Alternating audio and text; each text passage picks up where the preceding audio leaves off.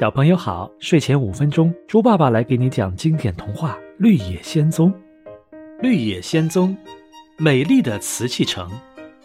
瓷公主说：“乔克先生是我们这里的一个小丑，一个小丑，因为常常倒立，倒立，摔伤了好多次，好多次，身上被修补了一百多处，一百多处，难看死了。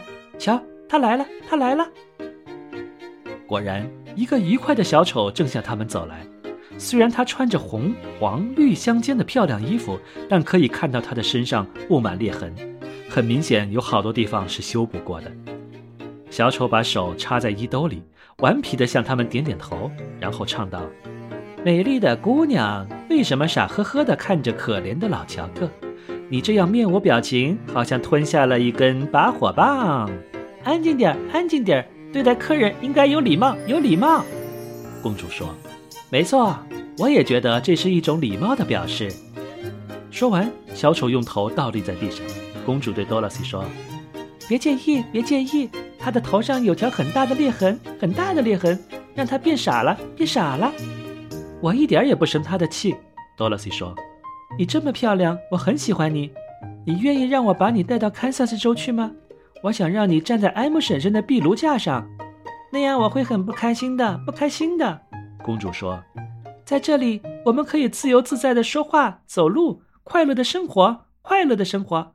但如果我们被拿走了，拿走了，身体立刻会变得僵硬，变得僵硬，只能直挺挺的站着，工人赏玩，我们就不能动了，不能动了。”多萝西说：“那我们只好再见了。”与瓷公主分手后，他们小心翼翼地穿过瓷器城。看到他们走过来，所有的人和动物都惊慌地迅速躲开。生怕被踩碎。终于，他们穿越了整座瓷器城，看到了另一堵瓷墙。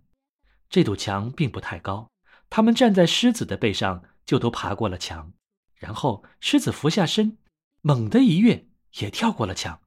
但当他跳起来时，尾巴扫到了一座瓷教堂，把它打得粉碎。真糟糕，多萝西说。但幸运的是，我们除了弄断了一头牛的腿和破坏了一座教堂外，没有造成更大的损伤，它们是很精致，但太脆弱，太容易打碎了。稻草人感慨地说：“哎呀，幸亏我是用稻草做的，不会轻易受伤。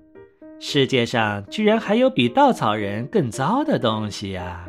小朋友们，你刚才收听的是配乐有声童话《绿野仙踪》，今天的故事就讲到这里了，在接下来的故事中。多萝西和他的小伙伴们又会展开什么神奇的冒险呢？我们下一期再见吧。